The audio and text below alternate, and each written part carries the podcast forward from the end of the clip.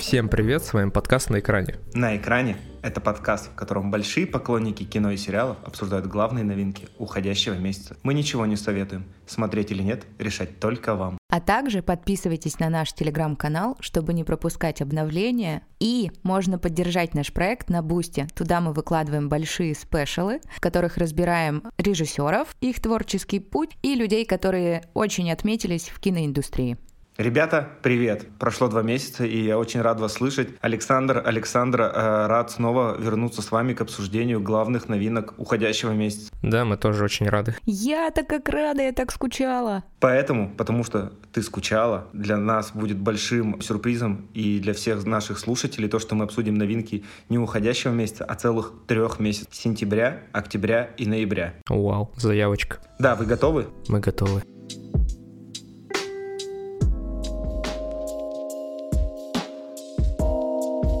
Давайте начнем с первой супер большой мега премьеры. Это «Властелин колец. Кольца власти», которые вышли на стриминг-платформе Amazon Prime Video. И они сняты на основе романа эпопеи Джонарда Рональда Руэлла Толкина «Властелин колец» и приложений к нему. Все же из нас смотрели оригинальную трилогию и трилогию про «Хоббит». Конечно. Как вам сериал, если вкратце вот на начальных эмоциях мы его обсудим? Во-первых, это красиво, да? Все согласны? Да, я абсолютно согласен. Очень Обожаю красиво. э, все, весь этот роман, наверное, это можно назвать. Произведение Толкиена про «Властелина колец», всю эту вселенную. Голем вообще One Love. А голем? Голум, Голем прошу или прощения. голум? Голум, голум, голум.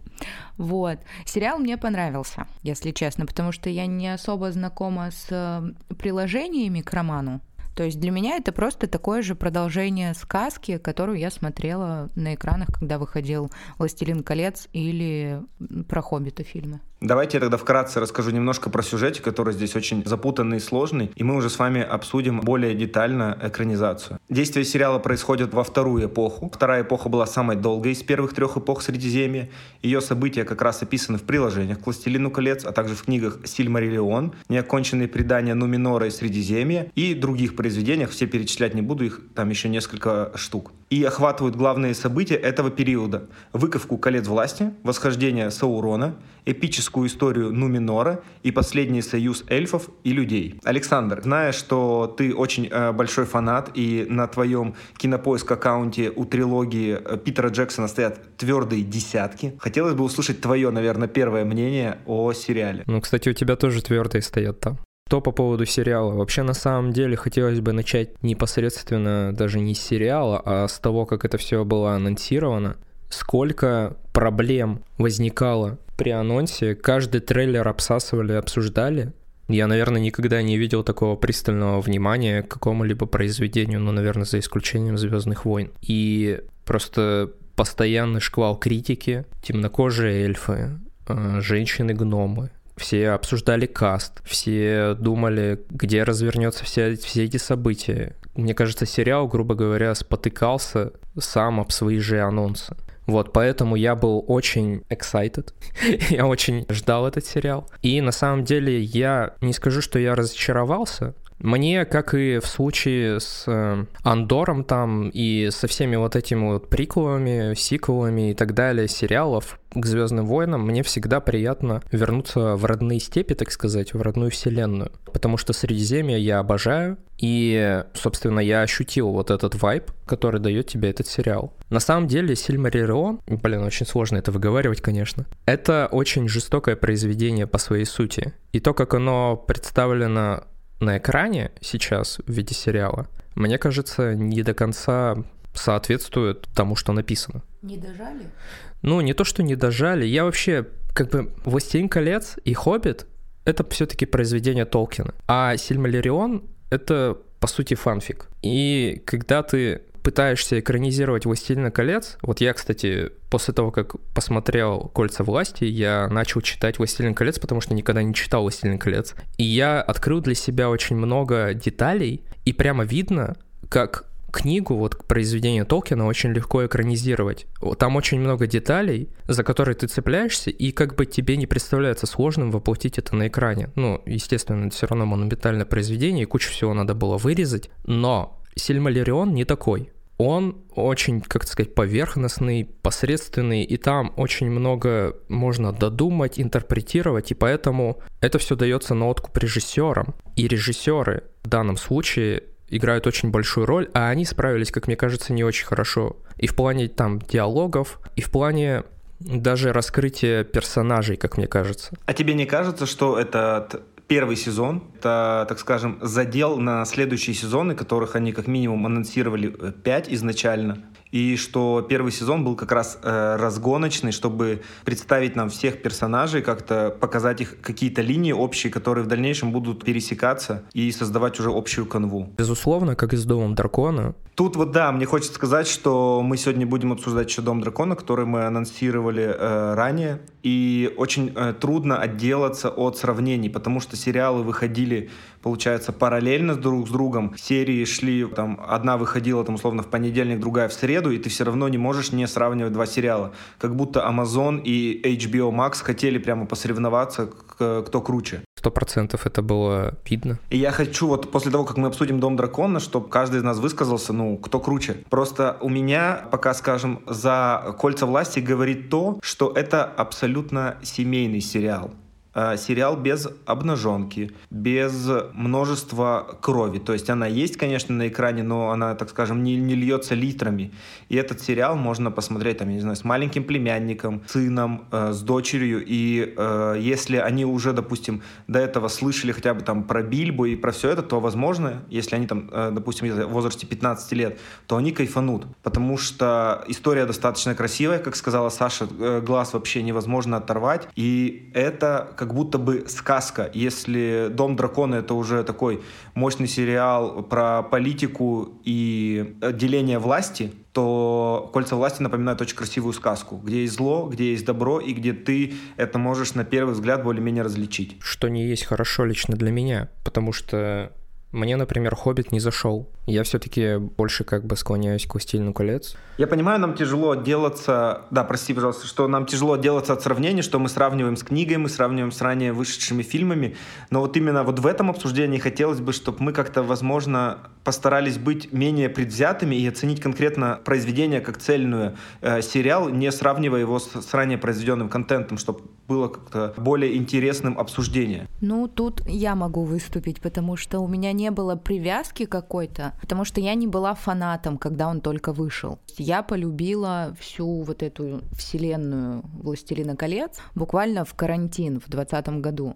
А, я пересмотрела все, что было, всех хоббитов, влюбилась в то, как это снято, какая-то красивая история, все это Средиземье, Шир. Тут я включила сериал вообще без ожиданий. То есть я говорю, я не знакома с э, произведениями, которые там как дополнение, про вот этот э, фанфик, про который говорил Саша. Но ты не была на хайпе? Нет, я вообще ничего не ждала. И для меня это абсолютно э, семейная история в новогодние праздники. Когда вы все наелись салатов, устали от этих елок и хлопушек, вы все ложитесь на диван перед телевизором и смотрите Гарри Поттера.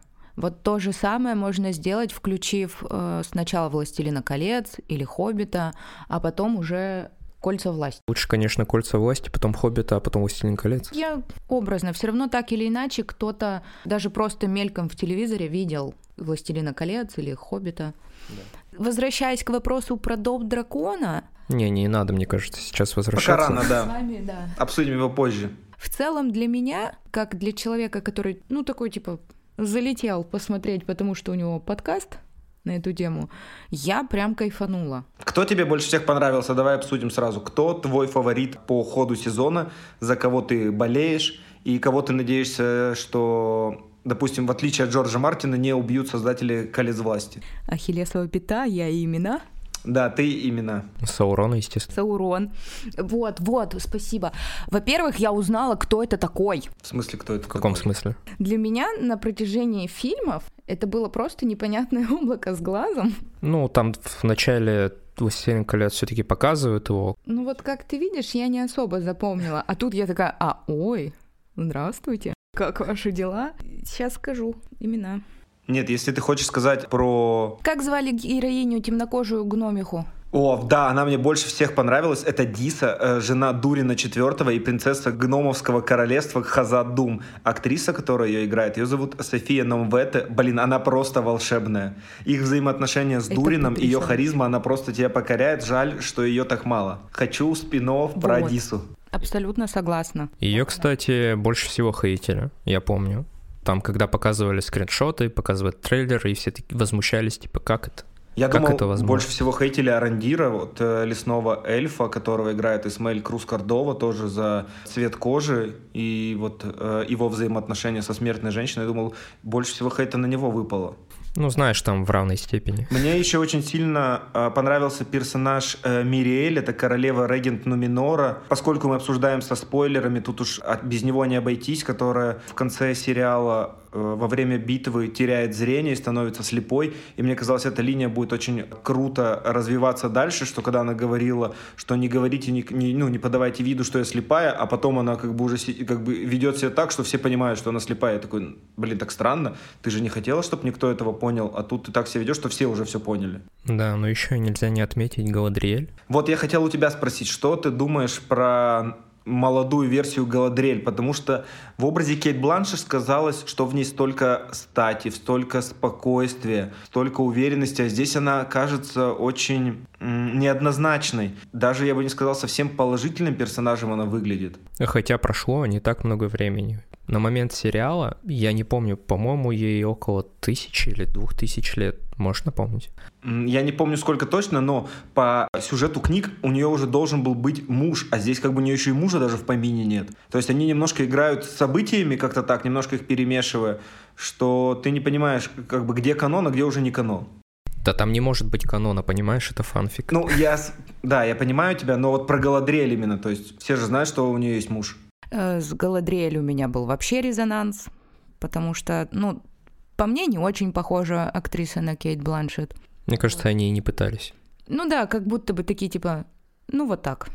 А, и еще, кстати, эльфы здесь помимо того, что темнокожие у людей, э, это тоже вызывает диссонансы, еще то, что у них разный цвет волос, а, по-разному э, сделаны прически. У Толкина заявлено, что все эльфы, они седые, ну, с серебристыми волосами, и с... они выпрямлены. Да, Леголас тому подтверждение. Да, Леголас тому подтверждение, а здесь опять же, решили куда-то... Да, господи, как было в меме с Питером Гриффином, да, всем насрать. Ну, блин, ребята решили современный сериал, ну, почему, почему нет? Почему не попробовать? То есть, если бы там были все, там, условно, белые люди, у гномов не было женщин, но это было бы не так интересно, то есть мы бы потеряли столько качественных персонажей, которые в дальнейшем еще а, могут раскрыться в потенциале, я все понимаю, да, но... А то, что вот оркам наконец-то дали чувство, это ли не круто? То, что у орков есть переживания. Саша же тут просто подчеркивает то, из-за чего был резонанс у общественности. И я не понимаю, как прически эльфов влияют вообще на прогрессивность. То есть сделай ты как бы по канону, зачем ты от него отходишь? Просто, мне кажется, фанаты они неприятные люди, они всегда начнут, найдут к чему придраться. Сделали бы волосы у них у всех хорошо, серебристые, гладкие. Они такие, а что с ушами? Я вижу там уши не до конца заостренные. Почему? Вы хотите нас оскорбить? И я думаю, они все равно в любом случае нашли к чему придраться. Не волосы, так что-нибудь другое. Мне просто не нравится, что есть какие-то рамки, и за эти рамки выходят, и из этого получается какая-то сборная солянка понимаешь? Так ты же только что 10 минут назад говорил, что это фанфик, поэтому в рамках фанфика они могут хоть что делать, как бы выходя за рамки, ну, потому что у них есть такая возможность. Но у них есть наследие, понимаешь? Питер Джексон уже сделал хорошо и красиво. Почему они позволяют себе топтаться на его прошлом. Потому что режиссер художник, и он так видит. Пускай он так видит, но ты как бы противоречишь тому, что уже сделано. И, и, и ради чего? Я не про цвет кожи. Цвет кожи вообще плевать. Я считаю, почему все это сделано? Почему это все сделано так? Потому что Amazon дал миллиард долларов, превратив «Властелин колец. Кольца власти» в самый дорогой сериал. Сказал, блин, делайте вот все, что хотите. И они в этих рамках разгоняются, как хотят вообще. Самые дорогие прически, пожалуйста. Да. Ну, я согласна с Ильей, что ничего страшного я в этом не увидела. Но я еще раз объясняю, что я не искушенный зритель, который не следит за каноном. Для меня было кайф смотреть на все происходящее. Да, ладно, кайф, кайф. Надо же как бы искать в произведении какие-то нотки того, что тебе не нравится, и то, что тебя вызывает диссонанс. И та же самая Галадриэль, возвращаться к ней, то опять же на момент вот времени вот в этом сериале Ей уже достаточно лет, мы там за 20, за 30 лет что-то начинаем понимать. У нее, даже если 200 лет на момент сериала, ну какого хрена? Она такая несерьезная. Будь хоть чуть-чуть серьезнее, хоть чуть-чуть ближе к там «Властелину колец». Все, душнота, выветривайся. Я не такой. Я не хожу по полям с мечами, я не реконструирую поединки Средиземья, я этим не занимаюсь. Просто мне хочется чуть-чуть взрослее историю. Ну, мне осточертел вот этот диснеевский подход. Опять же, мы вернемся к Андору, который прям вау, тоже делает как бы шаги в ту сторону взрослого контента, какого-то осмысленного. Но почему вот кольца власти, ради чего вот это все сделано? Старую аудиторию привлечь? Ну, старая аудитория, я слышу отзывы, и они не будут смотреть второй сезон, потому что первый сезон ничем не зацепил их, кроме картинки. А зацепить новую аудиторию, но у новой аудитории, мне кажется, это очень плохой подход, потому что посмотреть тот же «Властелин колец» или «Хоббит» намного лучше, чем смотреть этот сериал недоделанный. Да, он красивый, да, дорогой. Мне кажется, такие противоречивые чувства могут быть вызваны современной э, историей сериала строения, что мы не привыкли к таким э, сериалам. Мы привыкли к сложным драматическим персонажам, которые не всегда положительные, и ты за них как бы в какой-то момент э, готов вступиться и за, на всяких обсуждениях рубиться за них, таких как Уолтер Уайт, как Шерлок, как Доктор Хаус потому что они неоднозначны. А тут, наоборот, все персонажи максимально однозначные. Ты видишь добро, ты видишь зло. И мы к такому уже не привыкли. То есть, и тебе это показывают, ты такой, фу, какая ерунда, я даже следить за этим не хочу. Поэтому это может вызывать диссонанс. Ну и мне не нравятся все обсуждения, которые э, затянуты в клубок сравнений «Властелина колец», «Дома дракона» и всего остального. Я хочу, чтобы э, как бы в обсуждениях этого сериала он воспринимался как цельный, единичный, э, самостоятельный продукт. Для меня это красивая история, история, у которой хочется увидеть продолжение, очень дорогая и за счет этого безумно просто красивая. И от этого я кайфанул очень сильно. Ну и хочется дальнейшего уже э, знакомства с персонажами и э, их э, раскрытия. Кстати, я сегодня читал новость, что актер Бернард Хилл, который в оригинальной трилогии «Властелина колец» сыграл Теодена, сказал, что не нужно было вообще снимать «Хоббита» и тем более «Кольца власти». Типа после «Властелина колец» нужно было остановиться. Как вы считаете, он прав? Я думаю, что это дань уважения в первую очередь к всем произведениям по «Властелину колец». Потому что все равно это делалось из любви, это было видно. А в плане стоило ли остановиться на «Хоббите», да черт его знает. Я понимаю, что наше с вами обсуждение может вообще вылиться в полноценный подкаст, и предлагаю на этом как-то остановиться, на Сашиной мысли, которая более или менее э, закончена и выражает какое-то достаточно конструктивное мнение, и перейти к следующему э, номеру в нашем списке.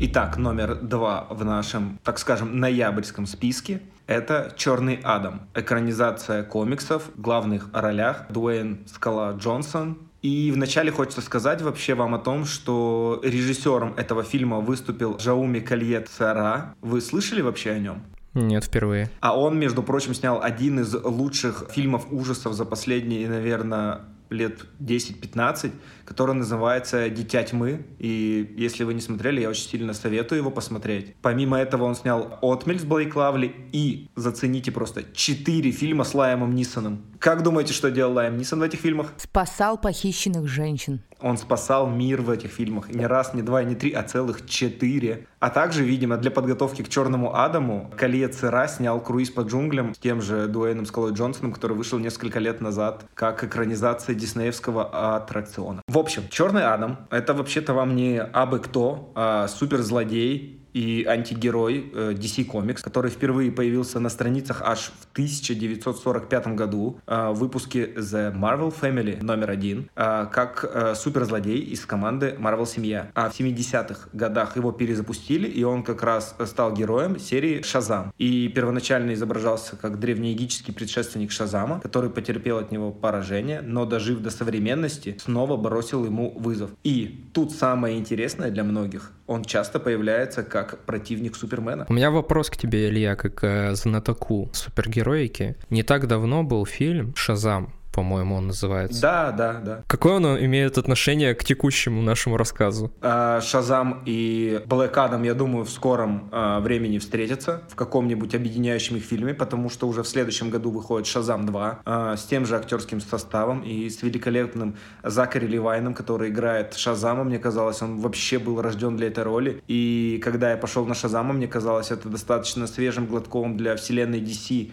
которая вся увязла в богах, э, разборках в небе и неземной силе, а Шазам был э, безумно смешным, безумно свежим, и там была очень крутая запоминающаяся сцена, когда антигерой, которого играл Марк Стронг, висит где-то в небе над небоскребами, и в каком-то расстоянии висит от него Шазам, и он ему что-то кричит, и как бы всегда в фильмах же между героями начинается перекличка, а Шазам такой, эй, чё, я не слышу, что ты говоришь, так, ты зачем так далеко, типа, от меня отъехал, под, под, подлети ближе, я услышу. А тот продолжает кричать свои злодейские какие-то фразочки. То есть это два разных героя. Да, я советую, если вы не видели, посмотреть Шазама. Я думаю, что вы получите определенное удовольствие, и у вас даже будут сомнения все-таки, фильм ли это студии DC, а не создали ли его Marvel. Ну, он такой, он э, комиксный, вот развлекательный, не уходит во всю эту серьезную историю вселенных, не уходит в Темного рыцаря и в другие экранизации DC. Шизам-то супер, а вот к Блэк Адам у меня столько вопросов. А давай, Пирс подожди, подожди,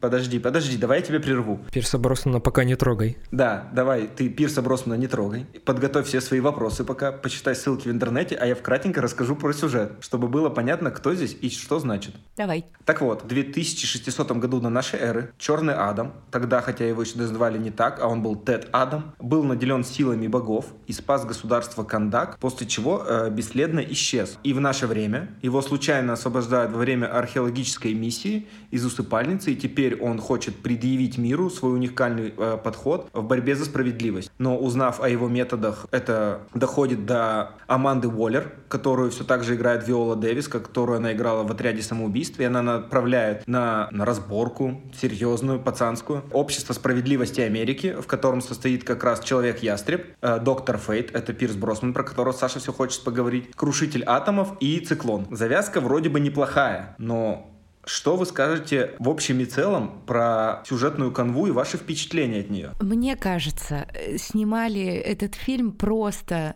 для того, чтобы засунуть скалу в фильм. Ну, как и везде. Просто вот фанаты его. Потому что по сюжету я сидела, смотрела и думала, а за что вы меня так не любите, что добавили этот фильм в список? Саш, ну нам он понравился, то есть, значит, мы тебя не не любим. Возможно, мы себя не любим. Но мне он вообще не понравился. Пирс Броснан постарел. Как это вообще принять? Я, не, я вообще, я так за себя не переживаю, как он стал выглядеть. Я, наверное, Пирса Броснана не так часто видел на экране, поэтому мне ок. Но юмор, который там заложен, мне понравился. Сюжетная линия, да, так себе честно. Илья вам чуть попозже там подробнее разберет. Шутки класс, сарказма много. Костюмы яркие, очень много этой графики дебильной. Я сначала не поняла, то ли это Марвел, то ли это X-мены, то ли еще кто-нибудь. То есть у меня такая каша на экране была. А X-мены, кстати, это DC? Нет, это Marvel. Серьезно? Да. Я думал, а я думал, этот самолет и то, что он вылетал из-под земли, это X-мены. Угу. Отсылки, ты же понял, да? Я тоже думала, что это X-мены. Господи. А вам не показалось, что вообще все персонажи скопированы? Да, конечно, я к этому и веду. Это подпивасный фильм, пародия с дырявым сюжетом.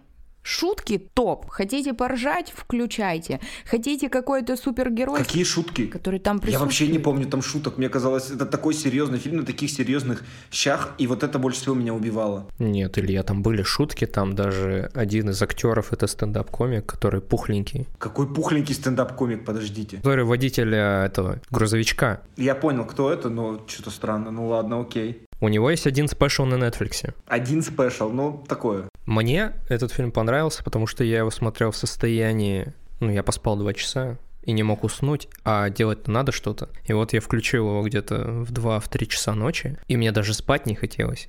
То есть он настолько драйвовым мне показался, настолько интересным, динамичным. Опять же, костюмы меня полностью тоже устраивают, потому что я вспоминаю этого. Мун... Лунный рыцарь? Лунный рыцарь, да, где там в самой последней серии показывали новую героиню египетскую какую-то там. И я просто вижу на этот пластмассовый костюм и такой, чего, блядь? А здесь ястреб, он прям э, грациозен. И костюм Пирса Броснана, и вообще там, как показывается его суперспособности оригинально, то есть и вот этими флешбэками оценками. Ну, я не знаю, короче, мне этот фильм понравился. Давайте просто смиримся, что Пирс Броснан на всю жизнь Джеймс Бонд. Нет, не смиримся. И пихать его в геройский трихко для меня, ну я такая, бля... Нет, я не смирюсь, потому что у меня нету как раз-таки, как у тебя нет бэкграунда «Властелина колец», у меня нет бэкграунда Джеймсов Бонд. Первый Бонд, который я посмотрел с Крейгом. Вот настолько я не человек вообще. Поэтому мне Пирс Броснан окей. Я просто посмотрел на хорошо состарившегося мужчину в трико. Илья, что ты скажешь нам? Да. Разочарованный сидит, вы бы видели. Не знаю, я в первую очередь думал, что фильм должен стать свежим глотком воздуха вообще для DC. И Рок э, в него столько всего вложил и говорил, что о том, что это будет а, нечто и вау, то по факту казалось чем-то крутым, на выходе оказалось очередной безделушкой от DC, э, все с теми же э, мотивами, то они не могут уйти от вот этой библейской темы про богов, их сражения и там имена, потому что даже э, имя Шазам состоит из имен богов, и даже режиссер Калета Сира он как будто бы пародирует Зака Снейдера. Он снимает в длинном э, рапиде. Боевые сцены просто задушены CGI, безумно и напоминают Бэтмена с Суперменом. Вот в этом маскулинном мачизме Рока вообще нет намека на самоиронию, и это мне напоминает сразу Человека из стали.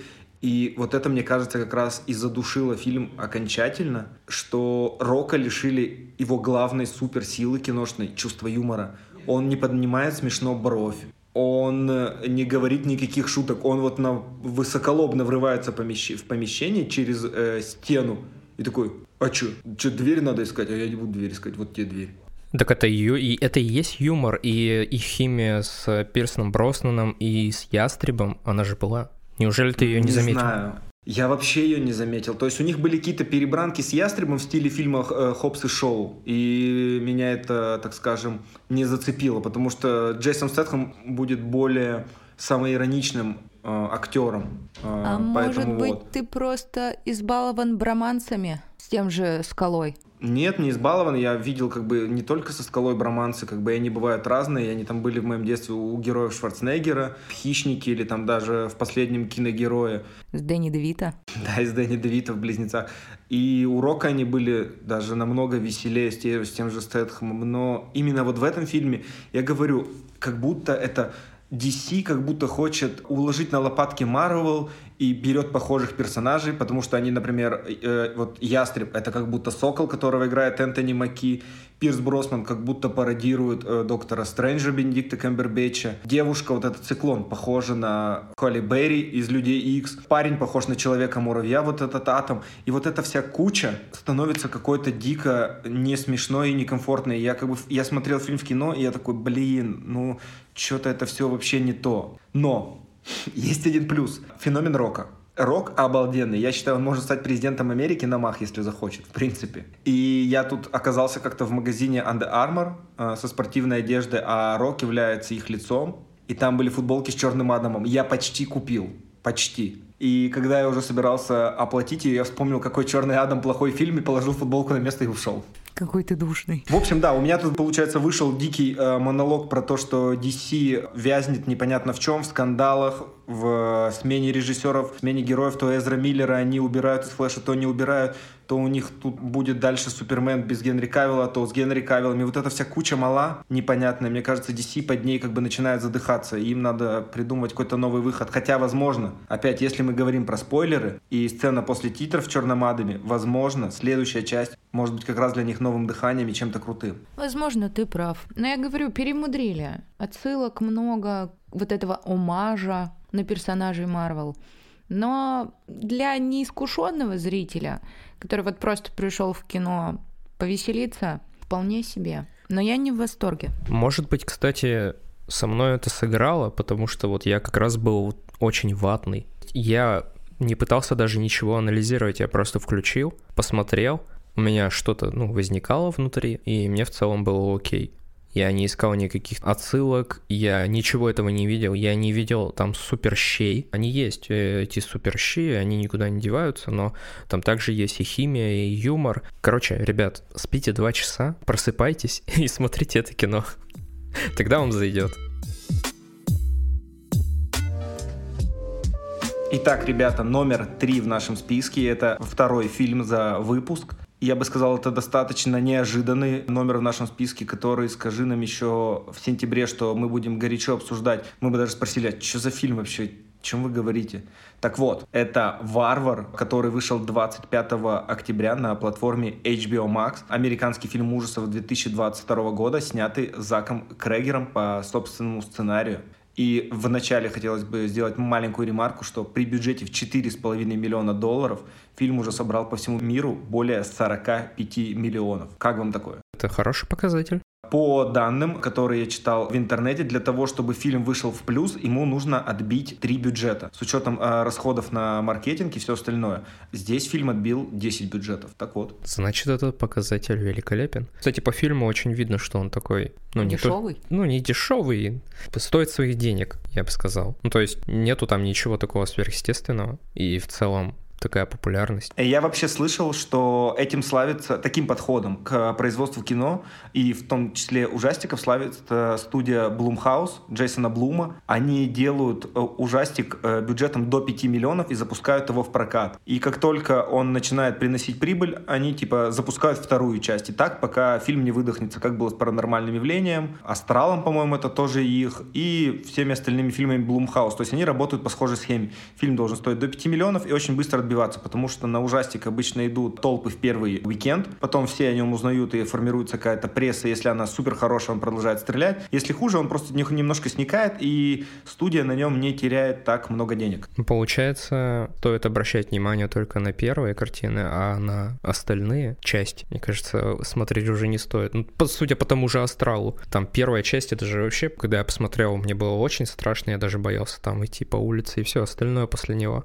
А, паранормальное явление мне тоже, но дальше дойка полнейшая. Я, кстати, тут на хэллоуинских выходных посмотрел две части клаустрофобов.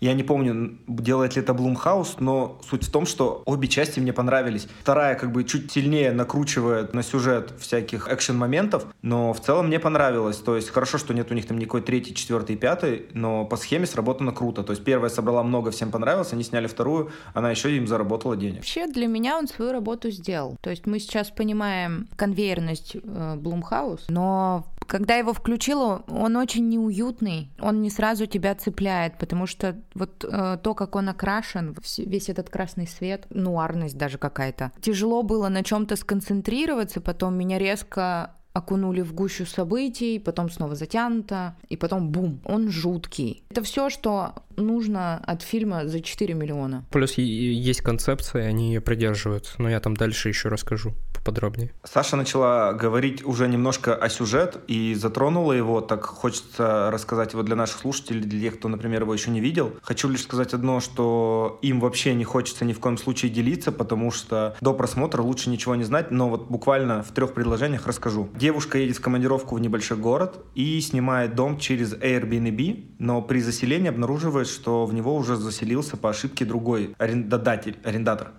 Арендодатель? А, Арендатор. В общем, в него уже заселился другой съемщик. Но за неимением вариантов и плохой погодной улицы героиня все равно решает переночевать э, в доме, однако вскоре понимает, что и сосед, и сам дом хранят немало леденящих душу секретов. Вот мне нравится это кино тем, что оно играет на твоих ожиданиях. Ты чего-то ожидаешь, да? Парень как бы селишься э, по ошибке, ну точно что-то не так. И сама героиня в этом фильме думает об этом. Херак, поворот. Херак, потом еще какой-то поворот. Ну, это здорово, я люблю такое. А ничего, что этого парня играет Билл Скарсгард, который играет клоуна Пеннивайза, и у тебя сразу создается ощущение, блин, ну он сейчас точно и какое-нибудь дерьмо устроит. Да это обосраться! Я его когда увидела, я такая, нет, уходи, уходи. Ты точно ждешь подвоха от него, да и это его улыбка в кадре. Но вот у нас шуточка с вами в чате, которую вы, возможно, пропустили. Когда ребята предложили этот фильм к просмотру, а Саша мне его до этого еще посоветовал, я думала, он про викингов, потому что там в, в касте Сказгард и называется Варвар. Каково было мое вообще удивление, когда я включаю, а там тебе «Здрасте, Надя». И я такая, интересненько. Но вот я уже сказала, что ты просто наблюдаешь за Сюром. Причем его у нас перевели так, э, на самом-то деле он не должен так называться. Барбариан, это же не варвар. Это варвар. Окей. Спасибо. Все, я, я завалил. А на английский идешь на пересдачу? Да я, блин, не изучаю сейчас такую тему, варвар. Это вообще что? Это барбариан. Это не повседневность. А, мы уже сказали про Билла Скарсгарда, который играет одну из ролей, но главная роль здесь у Джорджины Кэмпбелл, которая играет ту самую девушку, приехавшую в командировку. И неожиданно э, есть э, большая роль для Джастина Лонга, которого вы можете знать по фильму «Бивень» Кевина Смита. Он тоже играет одного из героев, про которого я не буду ничего говорить, с ним вы сами познакомитесь.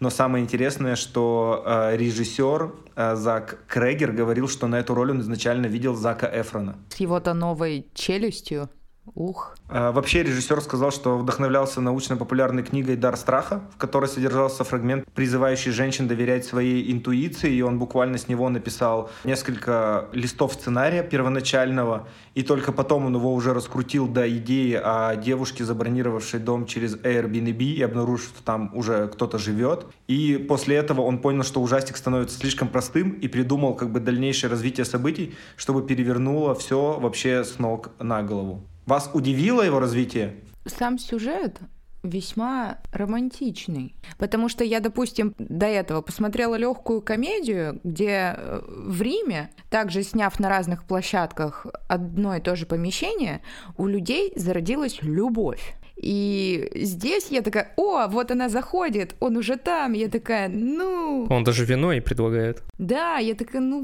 вот же. А там как? И я такая, нет, это вообще не то. Собственно, как я и сказал, он играет на твоих ожиданиях. Ты постоянно ожидаешь одного, а происходит другое. У меня есть небольшая э, претензия вот к этому фильму. Единственное, что я заметил, я не знаю, заметили ли вы, но дверь, почему она закрывается? Я не знаю это какая-то уже паранормальщина, потому что все остальное, ну, блин, спойлеры, но все остальное как бы объяснимо, кроме этой двери. Я вообще даже не подумал. Ну, я почему-то подумал, типа, а какого хрена она, она закрывается? Просто на ней постоянно делают такой акцент, они ее там подпирают или еще что-то делают. Но это не может быть сквозняк, очевидно. Плюс когда дверь закрывается, она закрывается на совсем, соответственно, какая-то щеколда или что-то такое должно быть, но там этого нет. Короче, какая-то мистическая паранормальная дверь. Вот это единственное, что я такой типа, ну, блин. Знаете, это вот э, история, которую не проработали как будто. Как нам сделать так, чтобы люди были заперты в каком-то помещении и не могли выйти? Ну, пусть будет дверь, которая закрывается, и как-то это немножко простенько и глупо. У меня есть ответ на твой вопрос. Э, как, давайте, мы же обсуждаем все со спойлерами, то есть и вот там мужчина, который изначально в подвале у него оказывались жертвы, он жил в этом доме. Потом как бы э, район начал приходить в запустение, и люди оттуда съезжали, то есть дом остался там. Так чтобы он к этим жертвам входил, и когда он над ними издевался, чтобы жертва не могла выйти, дверь не должна открываться изнутри, из подвала. То есть ты можешь ее только открыть, когда туда заходишь. Но изнутри жертва не может ее открыть, поэтому дверь открывается только из подвала, когда она потянула за веревку, дверь открылась. Так вот, а почему нужно подпирать дверь? Это вообще, в принципе, мы же с вами смотрим много фильмов ужасов, это знаменитый троп для хорроров, что когда ты заходишь в помещение, дверь за тобой захлапывается, и они поступали умно и подпирали ее. Ну просто нет, не то, что они ее подпирали, почему она закрывалась закрывалась. Она же просто сама по себе закрывалась. Да просто так. Ну Чтоб вот. ты обосрався. Там был этот момент, э, немножко в блюре на заднем плане, видно было, что дверь закрывается, но мне показалось, что это ее закрыла женщина. Но когда нам показали не в блюре, эту дверь закрывающуюся уже потом, в дальнейшем, я не понял, почему она закрылась. Может быть, это такой же хитрый механизм у деда. Может, он его придумал, понимаете? Типа дверь самозакрывающаяся. Называется доводчик. Ну, типа да, он придумал доводчик. А вообще, знаете, что как бы по факту это кажется, что это довольно прямолинейный хоррор, но вот когда ты заканчиваешь смотреть и немножко начинаешь думать о том, что ты увидел, то на ум приходят мысли, что он скрывает в себе много различных размышлений. То есть в первую очередь это исследование травмы и потаенных уголков сознания, это вот история про мужчину и его жертв. А вторая тема — это про этих героев, а, оказавшихся в доме, про всех троих героев, то есть и Джорджины Кэмпбелл и Билла Скарсгарта и Джастина Лонга. К героине относится как раз проблема обсуждения комплекса спасателя, что она хочет всех спасти, она не думает о себе, а думает в целом как бы о, о людях. А с Джастином Лонгом и его героем прорабатывается важность активного согласия, из-за которого он как раз попал в проблемы со своей карьерой. И то есть вроде бы под видом хоррора раскрывается обсуждение всех вот этих проблем. Скарсгарда я, кстати, никакой проблемы не увидел. Он просто жалко подох. Я был, опять же, удивлен, в историю... Так это и круто. Да, это к истории о непрямолинейности, просто ты сказал, это достаточно прямолинейное кино. Не знаю, что ты имеешь в виду под этим, но когда там умирает, грубо говоря, самая главная звезда, я бы так его назвал, ты немножечко такой, типа, это что, Игра престолов? Почему его убили здесь и сейчас? Я говорю, ты слишком сильно подался в анализ. Но это просто хоррор-муви. Тебе неуютно смотреть. У тебя есть э, шоковые моменты. Скримерами я их не назову. Да, ну то есть напряжение у тебя идет. Что тебе еще надо? И я не докопался до того, что Скарсгард умер. Я докопался только до двери. Но, допустим, возьмем другие хорроры, ту же пилу или там солнцестояние всякие А24, там род мужской. А ты их не путай, это другое. Я понимаю, что это другое, но это же тоже хорроры. Они же какие-то продуманные. Ты там не докапываешься до каких-то... Там не конвейер, а здесь у этой кинокомпании, назовут, у продакшена, конвейер, астрал, вот это вот все. Ты слишком многого хочешь, они столько не закладывают. Это fun. Для меня это так. Подождите, подождите, вы меня вообще не услышали. Я вам рассказал как пример про студию А24, когда рассказывал вам про окупаемость бюджета фильма но это не сняла студия А24, они отказались от Варвара. Нет, ты сказал Blumhouse. Ой, Blumhouse и A24, короче, тут всех в кучу, просто твое состояние меня сбило э, с речи, но, короче, это не те, не те, не ответственные. Это я вам рассказывал как пример о окупаемости фильма, но они не делали этот фильм. А-а-а. Это HBO как бы взяли его и выпустили у себя. Если прям э, разбираться, кто снял Варвара. Но для меня это пока сути не меняет. Типа это просто horror movie.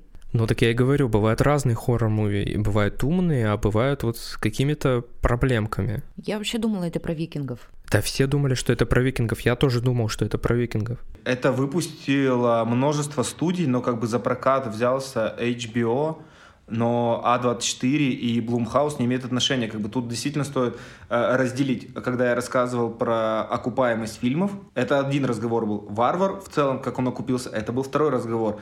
И, в, и в-третьих, то, что вы сказали, то, что я сказал про прямолинейность. Прямолинейность я имел в виду, что это хоррор с крутым твистом посередине и с концовкой. Как бы для меня это достаточно ну, прямолинейный фильм. То есть как бы я много видел хорроров с твистом. Я с тобой согласна. Это круто, но еще круче как бы то, что он обсуждает э, современные проблемы про синдром спасателя и активное согласие э, у женщин во время полового акта, с которым столкнется герой Джастина Лонга. Это актуальные проблемы в рамках хоррора, который как бы достаточно имеет определенные тропы, которыми он пользуется. В конце самого моего обсуждения отвечаю Саше на вопрос про убийство главного героя, которого мы думали будет Билл Сказгард. Саша, посмотри классику, посмотри «Психа» Хичкока, там главная героиня умирает на 41-й минуте фильма, и во фильме идет вообще о другом уже герое. И ты такой, что за херня? Она 40 минут была на экране, вы ее убили, что происходит? То есть это тоже известный момент. Да, есть тех зрителей, которые сейчас просто начинают знакомиться с какими-то тропами, которые вот для меня были неизвестны. В общем, Э, я хочу сказать, что это один из крутейших хорроров точно в этом году.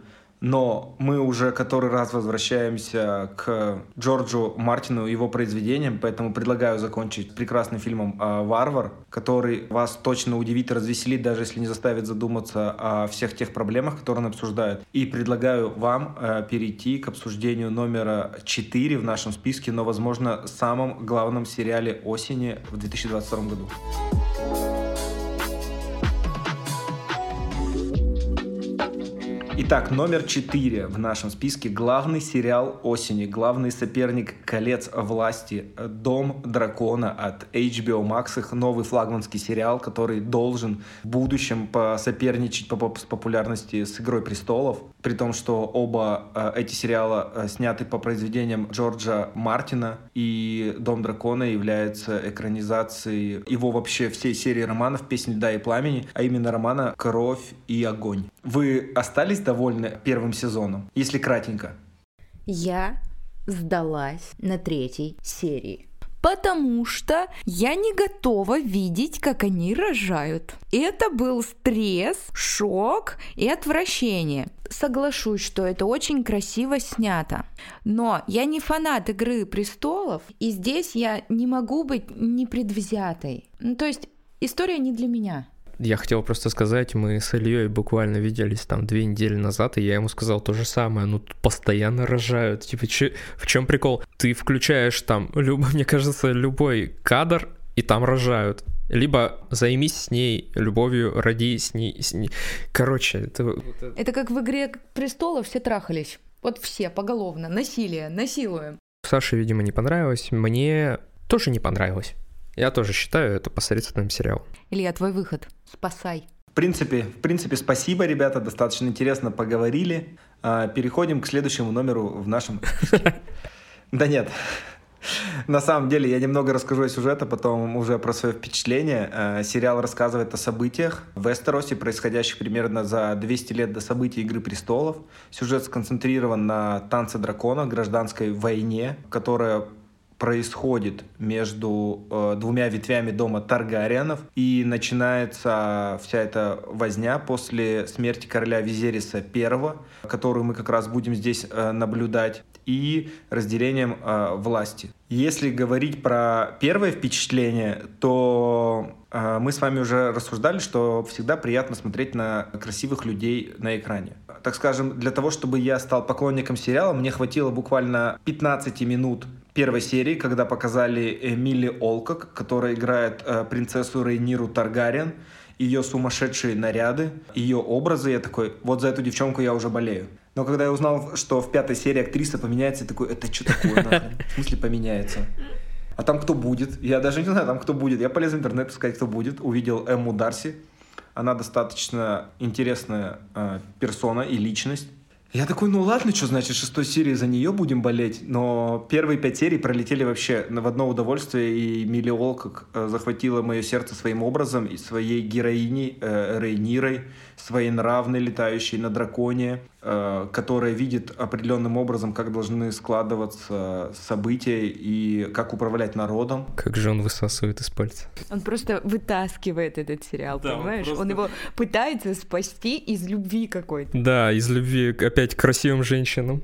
Нет, я буду болеть за этот сериал во многих вещах. Э, он мне понравился как цельное высказывание про природу власти в одной семье. То есть он, в отличие от «Игры престолов», э, не выходит далеко за пределы Вестероса. Да, мы можем побывать в Дрифтмарке, э, Корлиса Вилариона, увидеть его замок, посмотреть, как живет герой Мэтта Смита, э, принц Деймон Таргариен, брат Визериса, как раз которого играет Пэдди Консидайн. Но в рамках вот этого мы перемещаемся среди этих островов. И эта завязка из 10 серий на следующий сезон мне показалась достаточно увлекательной. И лично для меня, как мы уже с вами обсуждали, а, она, наверное, выиграла все-таки у колец власти по э, драматической структуре сериала. Э, жаль, что вы сейчас не видите, э, э, наши слушатели, то, что происходит, но Саша смотрит на меня с выпученными глазами. Да я в шоке. Я что? тоже вообще в ахере. А что он несет? Проснись! Что такое? Кого? Нет! Казахстан меняет людей. Кольца власти. Топ. Дом драконов. На любителя. Дом дракона это просто, я вот сейчас только что подумал, или я рассказывал свой спич, это же просто карточный домик в средневековье. Это просто политические поприща, все, все рожают, а, все рожают. Одна семья, все персонажи безликие. Вот опять же, чем был хорош для меня, чем была хороша для меня Игра престолов, это то, что все персонажи, все персонажи интересные. Ну, индивидуальные. Индивидуальные. У всех между друг другом есть химия, там, у Ланнистеров. Что, что, что, Илья, что? А с первого ли сезона у тебя все персонажи в «Игре престолов» стали харизматичными, интересными, с линиями? Или они развивались постепенно, как личности и персонажи? Фанатская духота вошла в чат. Илья, все с первой серии. Я полюбил этих персонажей с первой же серии. Я ничего не могу сказать. Не мое. красиво, капец. Костюмы, пушка. Да? Ну вот все остальное э, просто. Я не говорю, что это плохо. Я ни в коем случае не отговариваю никого из слушателей это посмотреть. Не, я с вами отчасти согласен. Э, и не могу как бы защищать его двумя руками, потому что у меня тоже есть определенные э, вопросы к строению сериала и разговорам героев, потому что первые пять серий мне казалось, что все разговоры крутятся только вокруг того, кто займет трон, почему он должен занять трон или почему он не должен занять трон.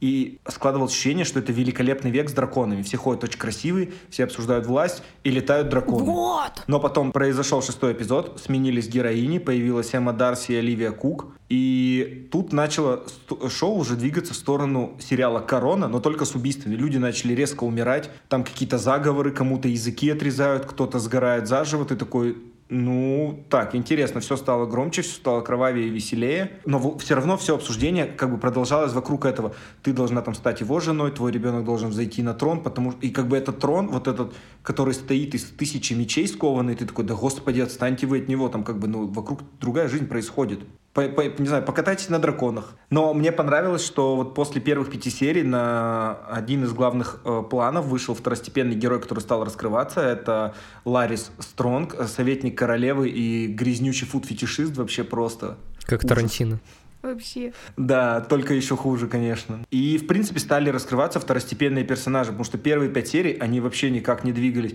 Мне, конечно, не понравилось развитие э, сэра Кристина Коля, который сначала «я люблю тебя до слез первый раз, как каждый раз, как первый раз», а потом он такой «ты шлюха». Я такой, логично, логично. Я такой, очень интересный ты человек, конечно. Саша, скажи мне, ты не зафанатела с Мэтта Смита? Нет.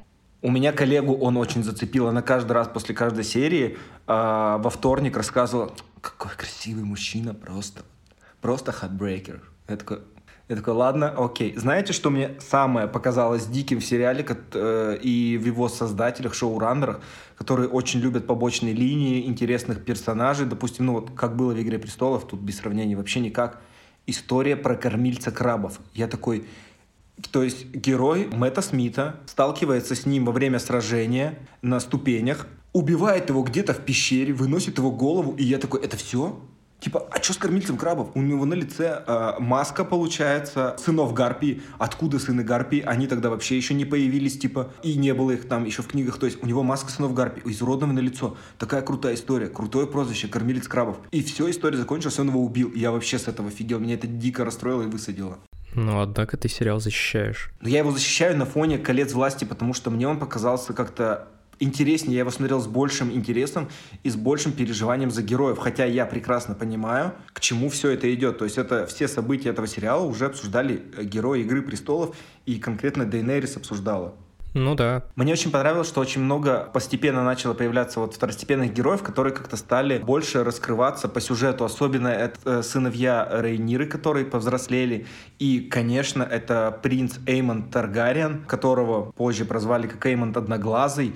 То есть как круто завершается сериал сценой битв на драконов, и когда он понимает, что его дракон разорвал дракона сына Рейниры, и он умер, и он на его лице видно, что он в полном ужасе и шоке, потому что он этого не хотел, и сейчас он осознает, чему все это в дальнейшем приведет. То есть это тоже круто было разыграно, хотя он кажется абсолютно жестоким поначалу, что он хочет мести, и только потом в этой сцене ты понимаешь, что он этого не хотел, он хотел его просто напугать, поиздеваться, и как это все будет дальше раскручено. Ой, не знаю, Илья, вот стоит ли потраченное тобой время вот, вот этого всего? Каких-то пара эпизодов, ну, я не знаю, честное слово.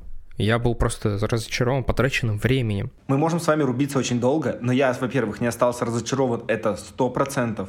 Я получил э, удовольствие от сериала. Я надеюсь, что в дальнейшем он еще больше раскроется. Хотя я как бы болею из-за кольца власти, что кольца власти тоже раскроется. Я просто болею за то, чтобы все хорошие задумки превратились в хорошие сериалы. Или великие сериалы. Я не знаю, тут уже без разницы. Каждый сам решит.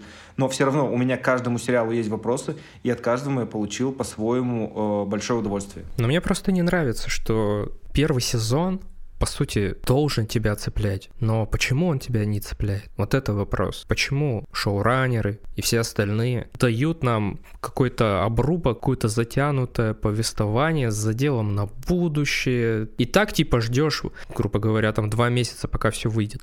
И потом тебе еще сколько? Два года надо ждать «Властелина колец», там год ждать этого «Дом дракона», например. Возьмем же того же Сэндмана, там, «Медленные лошади», даже Гильермо Дель Торо вот этот вот, который у нас тоже есть в списке сегодня. Андор тоже. Почему они себе такого не позволяют? Они что, какие-то особенные?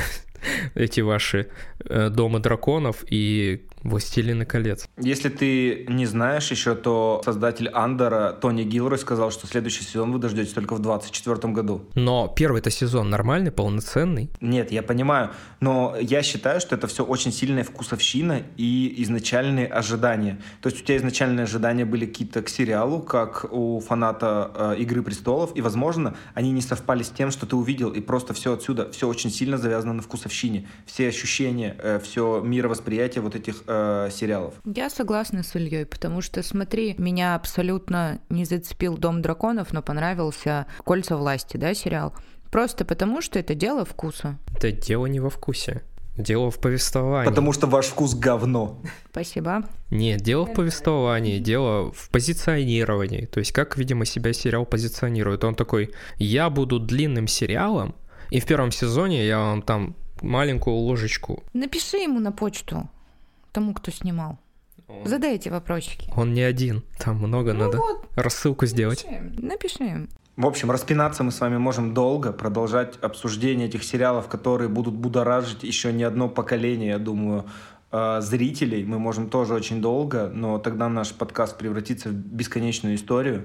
И это бы, наверное, никому не хотелось, потому что все хотят послушать э, классное обсуждение сериала, выбрать для себя что-то на вечер и круто его провести. Так что поэтому давайте будем обсуждать дальше и советовать что-то хорошее или плохое. Это уже каждый решит сам для себя.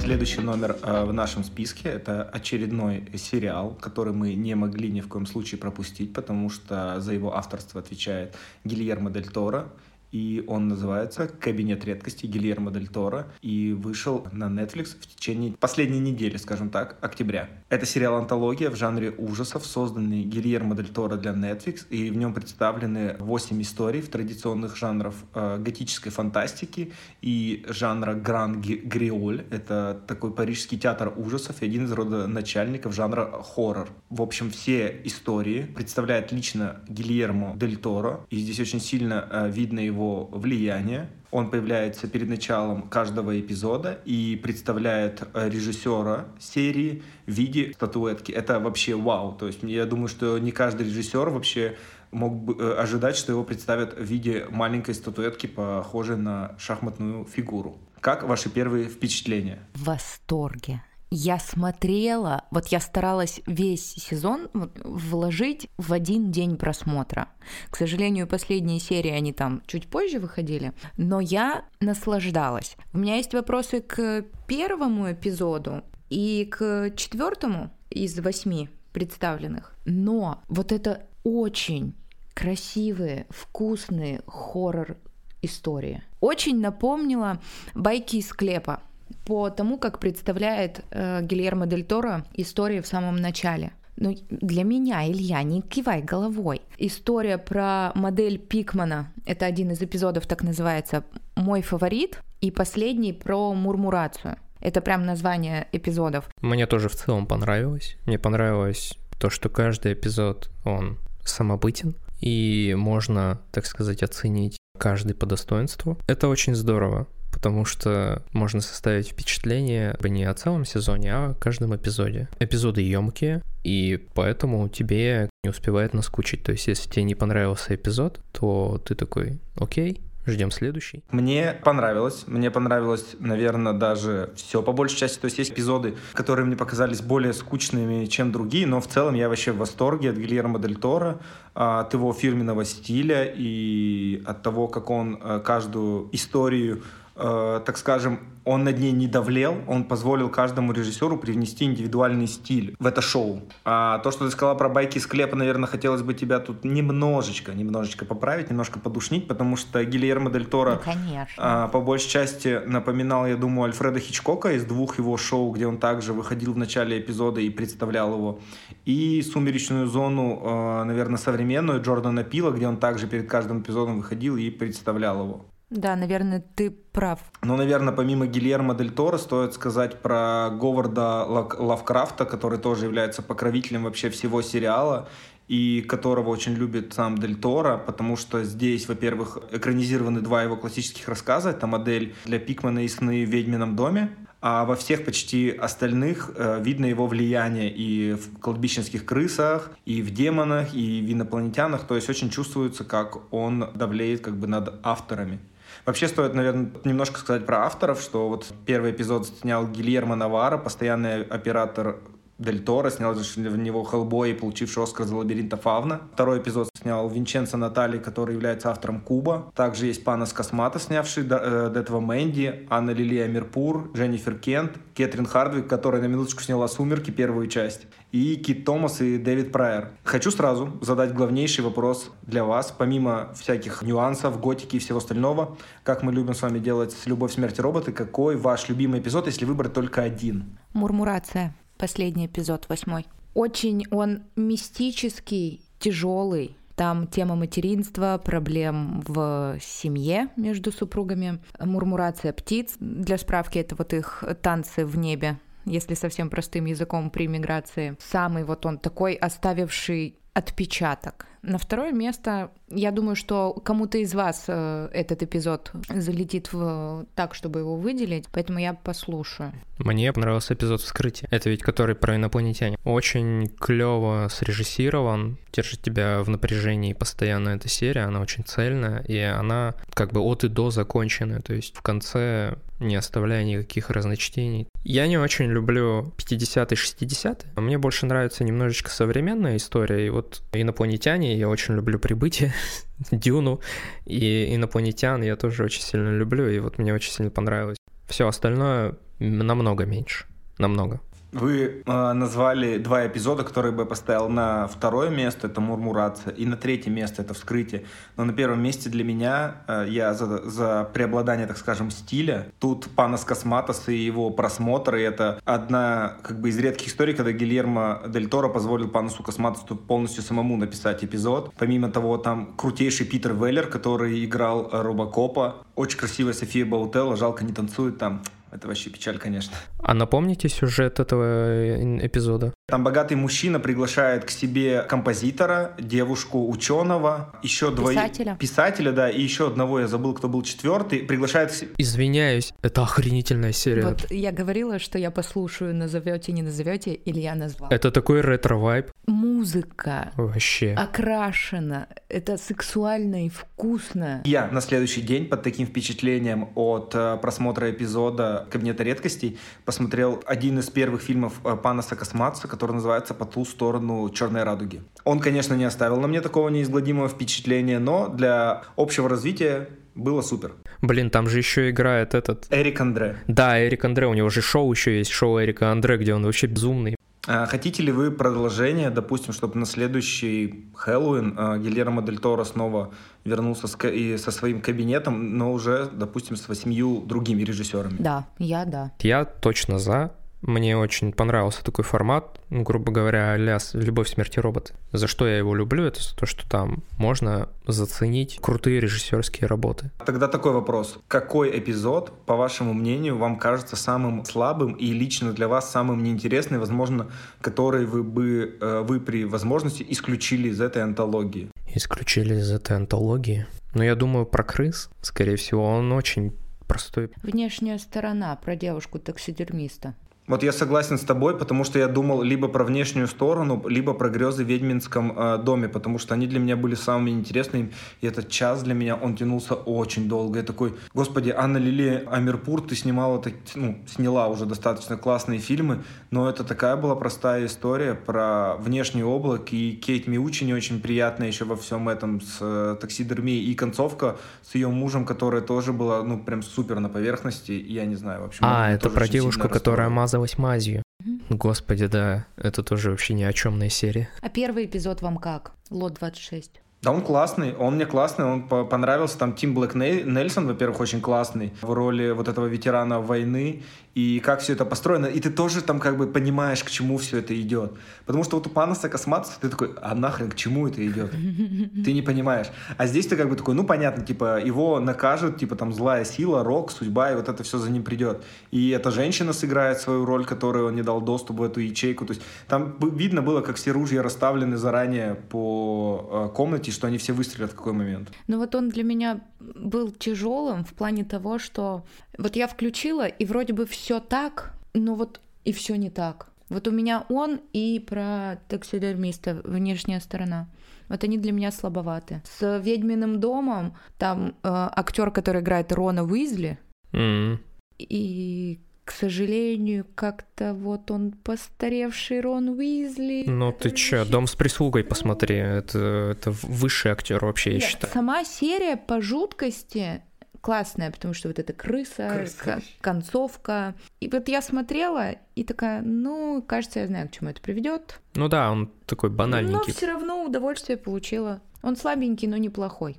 У меня еще осталась пара мыслей, что, во-первых, опять же, это ужастики, но за ними всегда скрыта, я бы сказал так, остро-социальная сатира, потому что в каждом эпизоде высмеивается какой-то порог человечества. То есть в лоте 36 это жадность, как и в кладбищенских крысах, наверное, тоже это ненасытность, потому что там человек гонится постоянно за сокровищами какими-то. То есть во внешней стороне это, ну, понятно, тут говорится про женскую красоту и сколько она значит для девушки. В модели Пикмана это про душу художника и вот про искусство, как оно может калечить как бы не только человека, но и тех, э, кто все это видит. А, Грезы в ведьмином доме — это не умение отпускать гибель близкого человека, то есть не умение с ним прощаться. А, в Мурмурации отчасти тоже с этим связано, но там помимо этого еще есть конфликт между мужем и женой. Но вот самым как на раз... На фоне трагедии. На фоне трагедии, да, общей у них семейной. Но вот самым каким-то добрым отчасти, где ты вот понимаешь, что добро победило, потому что в остальных ты как бы понимаешь, что э, все вот эти пороки, которые показаны, они берут верх над человеком.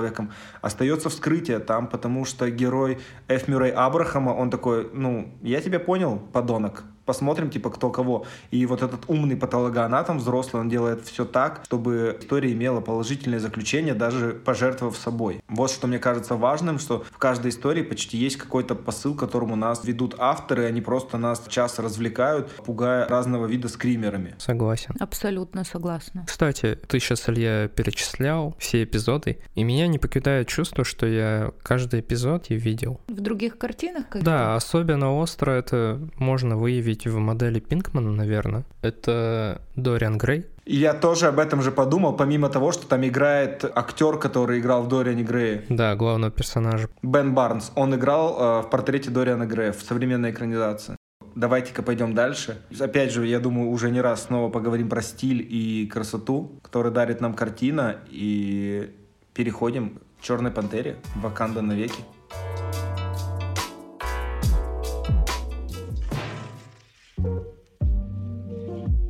Итак, а, «Ваканда навеки» является идейным продолжением фильма «Черная пантера» 2018 года, но тут стоит сделать ремарку, что Конечно, смерть Чедвига Боузмана, сыгравшего Чалу и Черную Пантеру, э, и он скончался от рака, не могла не иметь влияние на продолжение фильма, поэтому сразу стоит сказать, что его смерть вообще является, так скажем, отправной точкой и фильма, и героев, и вообще сценария. Так вот, Чала, король Ваканда, умирает от болезни, которую, по мнению его сестры Шури, можно было бы вылечить с помощью сердцевидных цветков, но они все были уничтожены Эриком Килмонгером. Вся Ваканда вместе с его э, матерью э, несут скорбь, и, так скажем, плачут по нему, но год спустя на Ваканду оказывают давление другие страны, чтобы они поделились вибраниумом, а некоторые прямо напрямую пытаются его украсть. В это же время Шури пытается заниматься исследованием сердцевидных цветов и снова их воссоздать, э, надеясь создать новую черную пантеру, которая будет защищать Ваканду. Но она сама отказывается ей быть, потому что считает, что черная пантера — это фигура прошлого. Но после неожиданной угрозы уничтожения Ваканды Немором и его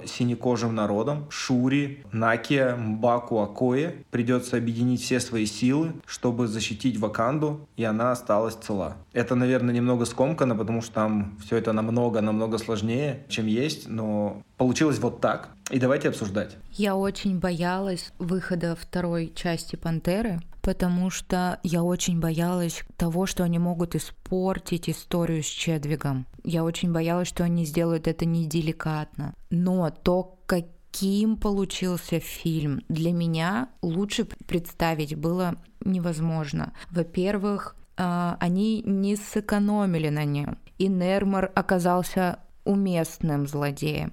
И Шури раскрылась. Для меня Баку был таким непонятным то ли антагонистом, то ли злодеем, то ли другом. А здесь они все для меня раскрылись. Сюжет тоже был достаточно интересным. Мне единственный, кого жалко, это актера Мартина Фримана, потому что он из фильма в фильм, знаете, такой этот вставка, локальный мем. Я осталась довольна просмотром. Когда они прощались, у меня были мурашки. То есть все как снято, было, ну, на мой взгляд, уместно, красиво. Может, какие-то детали мы сейчас с тобой по ходу беседы обсудим. Но первое впечатление хорошее. Вот ты то, что сказала про прощание с Чалой, которое, мне казалось, является и таким же прощанием с Чедвигом Боузманом, это вообще в целом сердцевина фильма, от которой как бы он разрастается. И его неожиданная смерть и переживания об этом э, других персонажей, они как будто отражают чувства всех людей на планете, которые э, о нем тепло отзывались, были как-то связаны или были поклонниками его творчества. И вообще весь фильм пронизывает тема э, потери, начиная вот с самой заставки. То есть вы же видели, что это первый раз, когда заставка Марвел стоит полностью из одного персонажа. Mm-hmm. И заканчивая сценой после титров. Мне вообще показалось, что это самый меланхоличный э, фильм во вселенной. То есть, если самым депрессивным э, была WandaVision, то этот самый меланхоличный, пропитанный вот таким чувством потери. Я согласна с тобой. Вот я сижу в мурашках. Александр, ты хоть что-то скажи, ты что-то сидишь, молчишь, ты или в мурашках, там не мурашка, ты переживаешь, может, у тебя инфаркт или что? Хотелось бы, да, вставить свои пять копеек. Я всегда хейтил Черную Пантеру. Знаете, вот эта история, когда не смотрел, но хейчу. Поэтому предварительно, прежде чем посмотреть вторую часть, я посмотрел первую. И, если честно, я не понял вот этого хайпа, потому что абсолютно посредственная первая часть — это какая-то культурная история, которую я не до конца понимаю, но я не впечатлился абсолютно первой частью. Но вторая что-то во мне появилась, видимо, за то время. Там буквально неделя прошла. Мне вторая часть намного сильнее понравилась. Видимо, знаете, с чем это можно сравнить? Вторая часть... Я знаю с чем. Нет, не знаешь. Ну, можно я предположу? Давай. А, с тем, что у тебя наконец-то появился вкус? А, нет. Ну, как у меня мог появиться вкус за неделю? Ну, вдруг, внезапно. Ну, ковид закончился, вкус появился. А, неплохо. Батины шутки в чате. Нет, это, скорее всего, связано с тем, что первая Черная пантера она выходила на фоне всяких железных людей, стражей галактики, ну то есть нечто такое, какое-то культурное, отдельное и мне непонятное. Но сейчас, на фоне того, что повыходило вот в этой... Четвертой фазе Марвел. Да, фазе. Это самый, по-моему, лучший фильм в этой фазе. Ну, если сравнивать там с этими Докторами Стрэнджами, Тором, Тор просто позорище, Спайдермен. Да, я считаю Спайдермена последнего никчемным фильмом, просто возвращение стариков и ничего больше. Мы сейчас с Ильей тебя говном закидаем.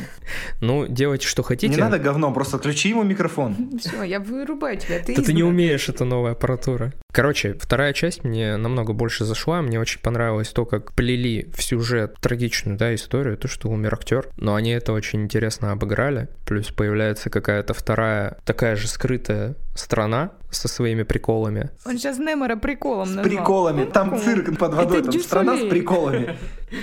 Ну, под водой. Я в приколах. Э, намного лучше. И, нам, и самый лучший фильм, я считаю, в этой фазе. А ты что думаешь? Я думаю, что, во-первых, Саня в приколах. Слушайте, вот тут, да, в августе, по-моему, выходил Тор «Любовь и гром», и мне показалось, что Тайка Вайтити настолько заигрался со своим стилем, что он его потерял, что он начинает как бы уже ну, как бы э, его стиль съела общественность, как будто бы так. То есть от него все этого требовали, что его стиль где-то уже растворился. Его начинают пародировать и все остальное. Но вот э, Райан Куглер, режиссер и первой «Черной пантеры», и «Ваканда навеки», он как раз э, не приносит в жертву мышонку э, свое режиссерское видение, в отличие вот от того же, например, Тайки Вайтити, который отвечает за Тора сейчас. И мне нравится, как он продолжает рассказывать историю о прошлом и будущей целой э, расы. Вот в этой части у них зарождается конфликт уже не внутри страны, а он выходит за ее пределы и сталкивается с точно такой же э, закрытой страной, но уже под водой, которая называется это государство Талакан. Во-первых, это. Возможно, э, я не так сильно был впечатлен Немором, потому что в комиксах все-таки его персонаж более яркий, Э, более интересное. Здесь он показался немного достаточно однобоким таким лидером-тираном, который говорит, что мы там должны нанести первый удар обязательно, и это как-то все так дико звучало. И то, что он продолжает прекрасно использовать э, эстетику афрофутуризма, и это очень круто, потому что все, как выглядит на экране, и костюмы, и работа художника-постановщика, мне кажется, это снова будет Оскар, как было в 2019 году, когда Пантера получила три Оскара, и вот среди них был Оскар за лучший костюм и лучшую работу художника-постановщика. Потому что все наряды великолепны. Я с тобой соглашусь, но косячки все-таки были. Немножко CGI в кадрах с Немором. Не бросились вам в глаза? Мне бросились в глаза его крылья на ногах. Да, вот я, я об этом в том числе. Как у Гефеста. Да, да, крылья на ногах. Это серьез... Ты серьезно мировой лидер, который пытаешься навязать там свою тиранию, но ты летаешь с крыльями на ногах. Тебе самому не смешно от этого, чувак? Мне не убавить, не прибавить к тебе, вот к тому, что ты сказал, потому что я согласна. Очень красиво, очень классно. Я кайфанула. Вы говорили про Мбаку, и мне он очень нравится. Мне казалось, что с Чалой у него такие отношения по схеме «заклятые друзья». Что Баку, Мбаку вроде бы и готов быть лидером, но он понимает, что он не готов. И вот он такой э, могучий воин, лидер э, Джабари, но он как бы так немножко в стороне, но всегда готов помочь, потому что он разделяет с ними э, общие интересы на ситуацию, происходящую в государстве. И он, конечно, Уинстон Дьюг в этой роли абсолютно вообще очаровательный. А я и сказала, что он раскрылся. Ты что это? Я не сказал, что я имею что что-то против твоих слов. Я просто пытался ну, добавить ладно. к ним свое мнение. Ладно. Махач в подкасте. Да, не будет, его не будет. Да не-не, Махача не будет, мы с Саней все брились, мы просто тебя отключаем от этого диалога. То ты там говоришь какие-то грязные, похабные вещи, просто вообще ужас. Про Человека-паука тут что-то. Да, про Человека-паука наговорил вообще ужас какой-то, блин, похабщины какой-то, блин. Вы мне лучше скажите другое. Что вы думаете про введение новой героини, которую зовут Железное Сердце? Э, Рири Уильямс, и которая э, нам должна заменить в дальнейшем э, Железного Человека. Я не очень ее поняла. Очень много отсылок к Тони Старку, особенно как вот она это сердце делает. Ну, он делал себе сердце, она сердцевину этого костюма. Костюм для меня был тоже невнятный, если честно. Пока у меня нету какого-то определенно сформированного мнения по поводу нее, потому что она как будто бы еще как персонаж не выросла. Вот я так. Короче, знаете, что мне напомнил ее костюм? Я не помню, смотрели вы или нет э, «Лего-фильм 2»? Но там был такой персонаж, генерал, э, генерал Мими Катаваси. Вот, короче, такой белый костюм, как у космонавта, с такими там крыльями, вот в таком шлеме. И вот ее костюм, когда вот она уже в конце его создала, вот это железное сердце, я такой, господи, это же генерал Мими Катаваси. Это вот она только во вселенной Марвел. А я думала, что это Power Rangers кем-то смешали. В общем, мне не хватило от нее внятной истории, вот какого-то внятного захода на ее появление. Они сейчас как-то так резко вброс, вбросили несколько просто персонажей нам. То есть они сейчас вот активно вводят персонажа Джулии Луи Дрейфус, которая появлялась в «Черной вдове», вот Валентина Аллегра де Фонтейн, новый директор ЦРУ. А, то есть они сейчас ввели Рири Уильямс, они нам показали новую Черную Пантеру, показали Немора и всех остальных. То есть так сейчас как-то Марвел быстро вбрасывает персонажей. Плюс у них еще сериалы так часто выходят, э, что ты такой, блин, ребят, ваша четвертая фаза какая-то абсолютно дикая, безумная, и хотелось бы как-то, возможно, ее немного остановить. И если Александр тут уже начал говорить про лучший фильм четвертой фазы, то Александр, лучший фильм четвертой фазы на данный момент, по моему личному мнению, это рождественский э, выпуск Стражи Галактики. Это Это лучшее, что было в этой фазе. Блин, Илья, куда ты лезешь? Мы еще не посмотрели. Тихо. Вы что, в прошлом живете где-то? В смысле не посмотрели? Он уже неделю как вышел. Чего вы Я ждете? бы тебе сказала, где я живу, но ты и так в курсе. Мы говорим про временной период, когда выходит Черная пантера, и дальше уже пока еще ничего нету. То есть мы вот все прошлое от Черной пантеры берем, а не то, что еще в будущем выйдет, понимаешь? В будущем и Стражи Галактики полноценные выйдут. Хорошо, отматываем разговор назад тогда. И я тогда скажу по-другому свое мнение. После почти трех часов в кинотеатре «Ваканда навеки» оставляет э, приятное впечатление. Но это не самая великая картина Marvel, 100%. Но однозначно это та картина, с которой ты не спутаешь ни с какой другой в их вселенной. А если говорить о лучших только в рамках того, что вышло на момент выхода «Черной пантеры», то, конечно, я остановлюсь на лиричном «Человеке-пауке», в котором соединилось все мое прошлое, прошлое, это я называю Тоби Магуайра и Эндрю Гарфилда, так прошлое и прошлое, и настоящее лице Тома Холланда, это был просто писк и вообще высшие эмоции. Хочу дополнить, что я согласна с тобой, что в четвертой фазе все так насыщено, что я не успеваю следить за этим, я выпадаю. По поводу лучшего фильма за четвертую фазу, я соглашусь, что это Человек-паук, потому что это идеально, три паука вместе. Это что еще надо хотеть вообще, я не понимаю. Почитай в Википедии слово вкус, что значит, ладно, а потом с нами поговоришь. По поводу, назову ли я это лучшим фильмом, да нет, конечно. Я говорю, я очень боялась, что они опошлят или хайпанут как-то на вот этой трагедии.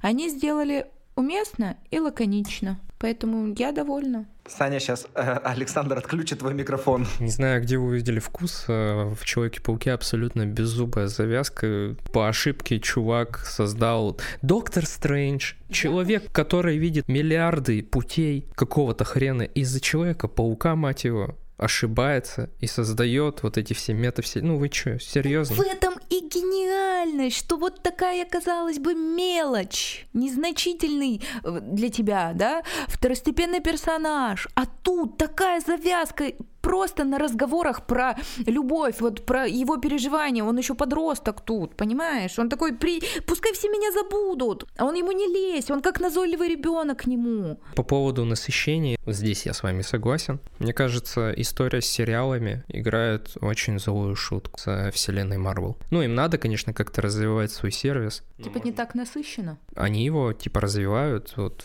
введя эти новые сериалы всякие разные, идя по пути Netflix, эксклюзивом, пытаясь давить. Но вот у людей происходит насыщение сейчас, и они не успевают. Где раньше люди не успевали за фильмами, сейчас они вовсе перестают успевать за происходящим. Мне кажется, здесь они допустили ошибку. Почему-то у меня только грубости остались для тебя, Александр, после твоих всех нелицеприятных слов, когда ты прошелся своим языком, как ножом по моему фанатскому сердцу. Возможно, я с чем-то согласен, отчасти, но не совсем.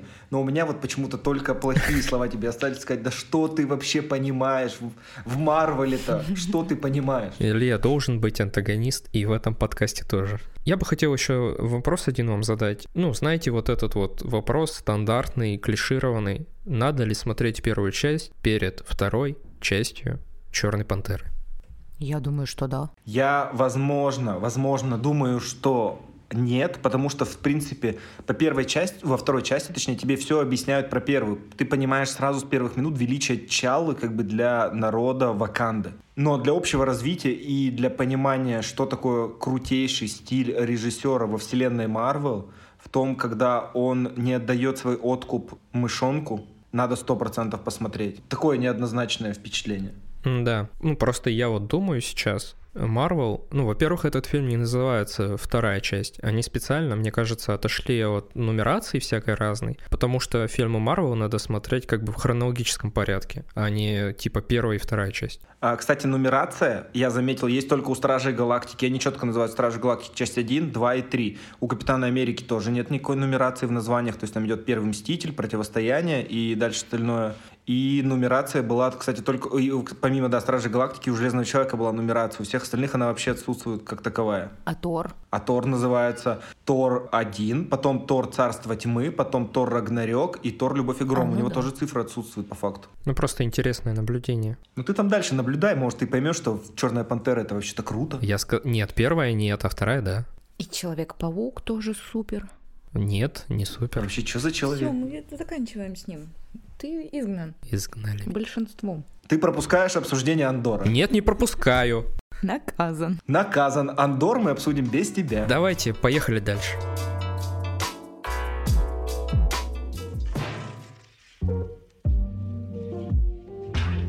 Итак, э, последний номер в нашем большом и интересном списке — это новинка Disney+. Без них, как вы знаете, не обходится ни один наш подкаст в этом году. И это сериал «Андор». Андер. Андер же. Да, все, я запутался. Это сериал «Андер», который, у которого вышел последний эпизод 23 ноября, и поэтому он номер э, 7 в нашем списке. Это четвертый игровой телесериал в рамках медиафраншизы «Звездные войны», который также является приквелом фильму «Изгой-1. Звездные войны. Истории», вышедшему в 2016 году. В центре сюжета жизнь Кассиана Андера в течение пяти лет до событий «Изгой-1», а также в период э, формирования Альянса повстанцев. И он нам рассказывает, как он из, так скажем, обычного вора и контрабандиста становится революционером и лидером сопротивления. И у меня есть в начале к вам очень важный вопрос. Как вы думаете, сама идея сериала в два сезона по 12 серий про не основного вообще персонажа Звездных войн, который был в побочном фильме в 2016 году и участвовал в краже чертежей Звезды Смерти, а потом погиб, что мы точно уже знаем на 100%, требовался ли нам вообще про него сериал? Нет, просто Дисней — это черная звезда смерти в киноиндустрии. Мне кажется, нет, не требовался, судя по тону твоему, Илья. Ну, как бы, то, как ты построил предложение, ты, и ты такой, типа, блин, хочу ли я вот это вот вообще смотреть? Нет, не хочу. Но, посмотрев этот сериал, я могу вам сказать, что это вообще для меня номер один вообще, во-первых, в сериалах Дисней, э, на фоне даже моего любимого Мандалорца, Оби-Вана и Бобы Фетта. Это тот сериал, который не заигрывает вообще с фан-базой абсолютно никак. Его авторы берут за основу прекрасный шпионский триллер и выстраивают историю так, что ты от нее, во-первых, не можешь оторваться, а во-вторых, ты можешь вообще не разбираться в мифологии Звездных войн, и ты все равно его поймешь, и он тебе понравится. Да, тут с тобой невозможно не согласиться, но, как обычно, в сериалостроении Диснея, видимо, не бывает сериала без милого персонажа. В этом сериале этим персонажем является вот этот робот. Ну, я просто вот сейчас анализирую. Звездные войны, вот что бы это ни было, везде есть вот эта игрушка, которую Дисней потом продаст в своих Диснейлендах. Ну вот как? Настолько бездушная компания. Я, во-первых, когда ты сказал про милого персонажа, сразу в голове попытался всех персонажей э, сериала прокрутить, и я вообще не понимал, о, ком, о чем ты говоришь, о ком ты говоришь.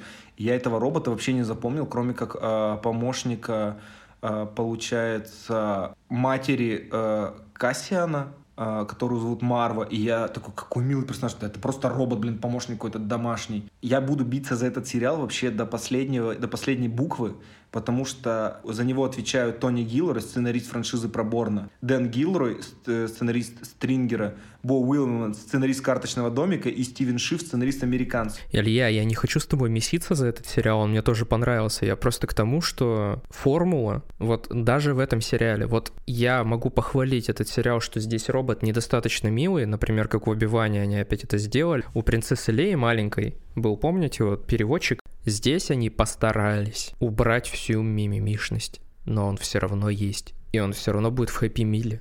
Ну, так я же еще раз вам повторяю. Илья уже давно сказал, что Дисней — это черная звезда смерти. Ладно, если не углубляться вот в эту нашу классическую историю, этот сериал старается быть чем-то новым. Рассказывая историю, по сути, какую-то камерную, тебе за ней наблюдать все равно интересно. Не какая-то сказка, а все приземленно и красиво. Помните, мы с вами летом обсуждали «Звездные войны. Летние каникулы». И я вам говорил о, о том, что я увидел там, чего мне не хватало до этого, например, в том же «Убивании». Я увидел быт.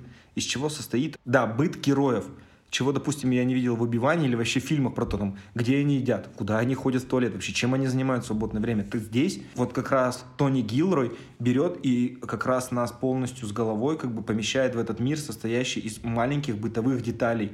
Когда вот эти перчатки висят шахтеров на стене, Мы видим э, кварти... ну, там, дом Кассиана, где он живет э, с Марвой. Мы видим вот это вот, ну, там, условно, гараж, где работает Бикс, его подруга-механик. И то есть вот это все, даже квартиру, помните этого Сирила Карна, mm-hmm. который э, ненавидит Кассиана из-за того, что его уволили из-за него, и как он ест свои мюсли вот эти, и мама на него такая, а ты вот это сделал, а ты вот это сделал. И он такой, я просто хочу поесть мюсли. Ты такой, мюсли? Типа, откуда у вас мюсли? Типа, все понятно, ну вы же дома, вы завтракаете. И вот это мне очень понравилось, что они смогли воссоздать быт, и ты веришь в те декорации, в которых они существуют. Потому что до этого они существовали как будто бы в театральных декорациях, а здесь это все живое. Ну, говорю, сказка, а это более приземленная история, плюс вот мама у него затирала ему про пиджак, помните, про ворот, то, что он его слишком высоко подшил, и это выдает в нем неуверенность. И ты такой, вау, у них там. Это считается неуверенностью. И мы не увидели никаких джедаев, каких-нибудь отсылок к этим там, а сила, чувствуешь ли ты силу. Мы даже не были нахрен на Татуине ни разу за все события сериала. Вообще ни разу. Это ачивка, по-моему.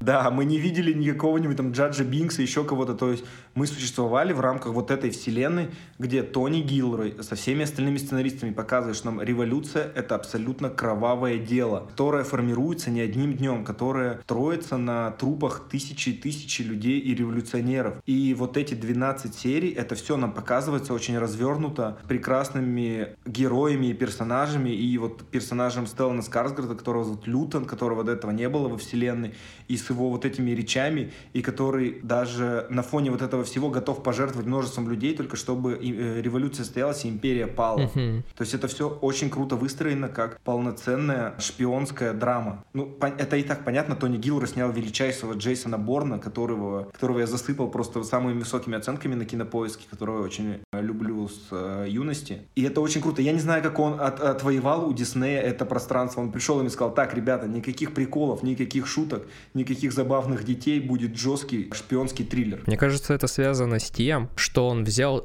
слишком незначительного персонажа, и поэтому Дисней, мне кажется, позволил ему такие вольности. Как в случае, например, с «Мандалорцем». Там тоже очень много авторского. И в этом случае тоже. Ну просто «Мандалорец» уже во втором сезоне начинает играть с фан-сервисом. Там уже появляется Люк Скайуокер, там появляется Асоку Тана, и вот это все. А здесь такого точно не будет. Ну почему не будет? Ты пока не загадывай. С Мандалорцем была такая же история, пока он не выстрелил. И вот он выстрелил, и боссы Дисней такие, давайте еще навалим туда всякого дерьма. И навалили. И все испортили только. Не, ну мы же по факту как бы знаем, чем закончится его история. То есть следующие 12 серий как бы просто расскажут, как он там э, встретится, получается, с героем Фореста Уитакера, Со Геррерой, то есть который уже в первом сезоне появился. Я очень надеюсь, что они привлекут Фелисити Джонс, которая играла в «Изгой 1», и тоже расскажут, как они все объединились объединились, и ее персонаж Джин Эрса с ними познакомилась. То есть я этого жду. Понятно, сам самое интересное, как он сможет вот этого имперского робота э, перевести на свою сторону, который тоже был в «Изгой один». Вот который это, его задушил еще, как бы, в этом сериале. На... Который, да, его душил уже. Кстати, это очень страшная сцена для меня была на улице, когда он просто по факту шел с утра в магазин, а уехал в тюрьму. Просто за какую-то хрень, за какую-то ерунду. Я смотрел на это такой, я такой, господи,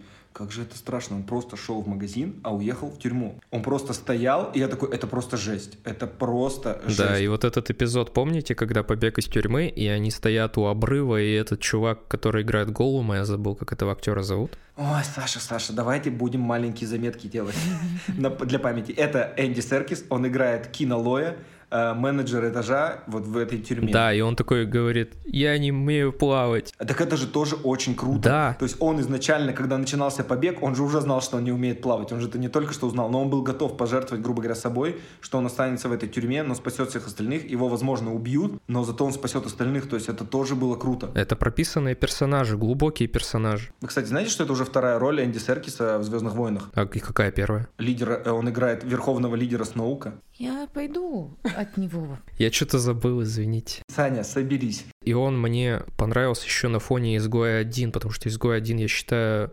лучшим не номерным фильмом по Звездным войнам. Все, что там выходило. Эпизод 7, эпизод 8 и эпизод 9. Да, и там же выходил еще про Хана Соло. Вот, про Хана Соло фильм да. еще выходил. Ну, это же все просто прикиньте, меркнет на фоне той истории, как выкрали чертежи, чтобы уничтожить звезду смерти. Ну это же вообще гениально. Еще знаете, что мне понравилось? Что в империи существует бюрократия, как они там собираются, у них какие-то собрания, они что-то обсуждают, им говорят, а вы там бумагу подайте, мы этот запрос рассмотрим, и типа, если ок, то мы вам типа скажем да. И они вот эта бюрократия, у них там какие-то собрания, что-то, а вы выполнили задачи типа на неделю, а почему вы не выполнили, типа, отдайте нам отчет. Я такой, блин, они с жесткой бюрократией сталкиваются, конечно, это просто, просто, ну как в жизни, типа, ты же понимаешь, что тоже э, там в политике это все так не решается просто. Мы же обычно видели только верхов, там Дарта Вейдера, Лорда Дуку, то есть всех остальных. А здесь нам показывают, получается, жизнь э, простых, ну, там, условно, работяг, то есть вот этого Сирила Карна, помощника инспектора, и, получается, Дедра Миро, вот этой лейтенанта тайной полиции, которая помимо того, что как бы состоит тайной полиции, она еще и женщина, и ей нужно еще доказывать постоянно свой статус среди мужчин. То есть поэтому она становится как бы интриганткой такой, она начинает пытать людей, шантажировать, превращает все это просто в дикую охоту на ведьм, когда они попадают э, на планету, где сейчас живет Андер. И когда, помните, в последней серии вот эта толпа на нее накинулась, и ее вот этот Сирил Карн как бы выводит и заводит в какой-то там дом, и говорит, что типа я. И там видно, какой у нее страх был в глазах, что она думала, что сейчас эта толпа ее сметет и просто полностью уничтожит. Тебе вроде с одной стороны ее как бы и жалко, ну потому что ну, ее могут сейчас убить просто с ума, ну, толпа в ярости, а с другой стороны ты такой, ну она же мразь, типа, ну объективно, типа ведет себя плохо. Как бы мы не будем за нее болеть в любом случае. Но ее жаль, нету черного и белого в этом сериале. Серая мораль. Все да, живые. там даже у Кассиана, то есть руки в крови. То все живые персонажи. Не в плане того, что они по сюжету живы или мертвы, а по характеру. Да. Это очень классно, вы уже отметили про бытовуху, про уклад. Ну, типа, мне не прибавить, не убавить к тому, что вы уже обсудили. Я поэтому молчу. А я вам говорил, да, что этот сериал классный, потому что вот Тони Гиллер написал. Говорил, да? Нет, не говорил. А я вам говорил, что до этого Тони Гиллер Борна написал? Говорил? Вообще просто супер.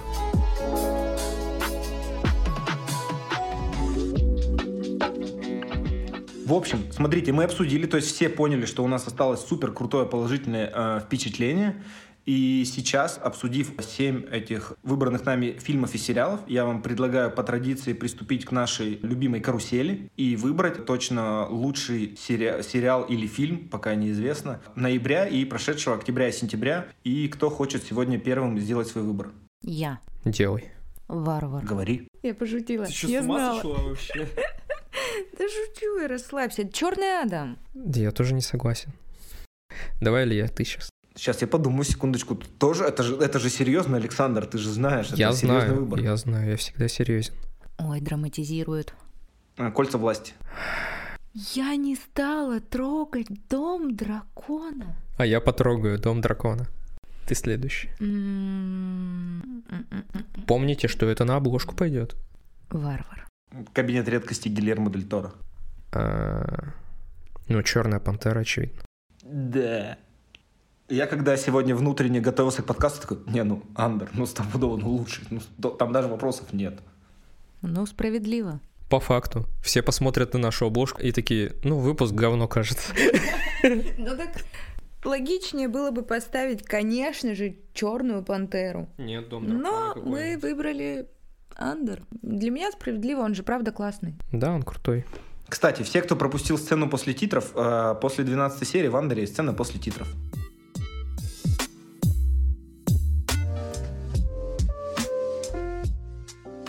Хочется продолжить и посоветовать какой-нибудь фильм или сериал. А, сегодня я пришел э, с сериалом и я пришел на диком вообще хайпе, просто, просто на диком. Я хочу посоветовать первый сериал Тима Бертона для платформы Netflix. Он называется Wednesday с великолепной Дженной Артегой в роли Wednesday Адамс. Это прекрасная смесь Гарри Поттера, Ривердейла, там, возможно, сверхъестественного, а Wednesday вообще сочетает в себе идеально Сабрину Спелман и Дарью Моргендорфер, и наблюдать за этим одно удовольствие. Я буквально за два вечера поглотил все восемь эпизодов. Надеюсь, что будет второй второй сезон. Советую всем посмотреть. Если вы не сможете осилить 8 эпизодов, посмотрите хотя бы четвертый. И там есть бал воронов, он, по-моему, называется, где Дженна Артега великолепно танцует танец, который она придумала сама. Это вообще просто сумасшествие, космос, бомба, пушка. Всем советую Wednesday. Ты что посоветуешь? Я посоветую сериал, который я посмотрел, когда был в релокации небольшой. Посмотрел полностью в оригинале, не буду хвастаться. Если спросят, да? Если спросят. Если вы, да, меня спрашиваете. И смотрите, пожалуйста, в оригинале с субтитрами. Учите английский. Он вам пригодится. Суть не, дело не в этом, конечно. А, хочу посоветовать сериал, называется «Пациент» Беном Стиллером в главной роли. В чем суть? Завязка. Первый эпизод. Бен Стиллер играет психолога. Может быть, Стив Кэрролл? Да, Стив Кэрролл, конечно. Я как обычно, перепутал все имена. Саня, соберись. Да, Стив Кэрролл играет психолога в этом сериале, и к нему на сеанс приходит молодой юноша, а, который сразу первым кадром понятно, что будет что-то хитрить, что-то таить. Несколько сцен буквально, 5-10 минут, и Стив Кэрролл просыпается, привязанный к кровати в каком-то подвале. Оказывается, что этот пациент маньяк, серийный убийца, который похитил Стива Кэрролла, психолога своего, и хочет излечиться и не быть маньяком. Такая завязка. Сериал а, держит на одном дыхании все эпизоды, их там не очень много. Это мини-сериал с а, законченной историей, который не просто история про маньяка, который хочет излечиться, это также там семейная драма. Семейная драма не только с точки зрения того, какие психологические проблемы испытывал юноша в детстве, а также и Стив Карл, излечивается, тем самым проходя некую терапию. В общем, сериал крутой, концовка неожиданная. Я всем советую, поглотил его буквально за два дня. Ну и напоследок, я хочу посоветовать вам сериал, исполнительным продюсером которого является Мэтт Гроунинг от создателей Симпсонов. Он называется «Разочарование». Его можно найти на Netflix. У этого сериала, мультсериала, 4 четыре сезона. Он про бухающую принцессу. Мне он очень нравится. Всем советую. Чтобы расслабиться в, в этом суматошном декабрьском предновогоднем вообще марафоне, который нам предстоит, вот просто прийти домой, лечь и повтыкать. Разочарование, пожалуйста. Саш, ты видишь в ней себя? Конечно.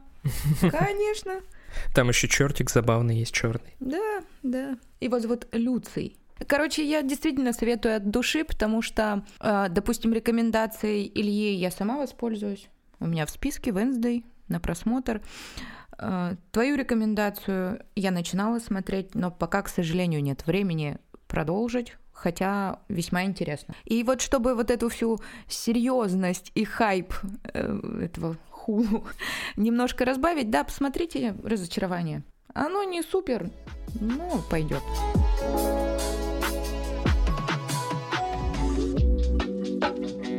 Все, ребята, я рад был вас сегодня слышать, с вами пообщаться, разделить эти прекрасные два часа э, в обсуждениях последних э, новинок кино и сериалов. Надеюсь, в декабре мы встретимся уже несколько раз, чтобы обсудить лучшие декабрьские фильмы и подвести э, наши некие личные итоги года. Так что всем спасибо большое, всем, кто послушает, тоже огромное спасибо. Мы скоро вернемся. Не забывайте подписываться на наш телеграм-канал. Да, смотрите хорошее кино. Всем, всем пока.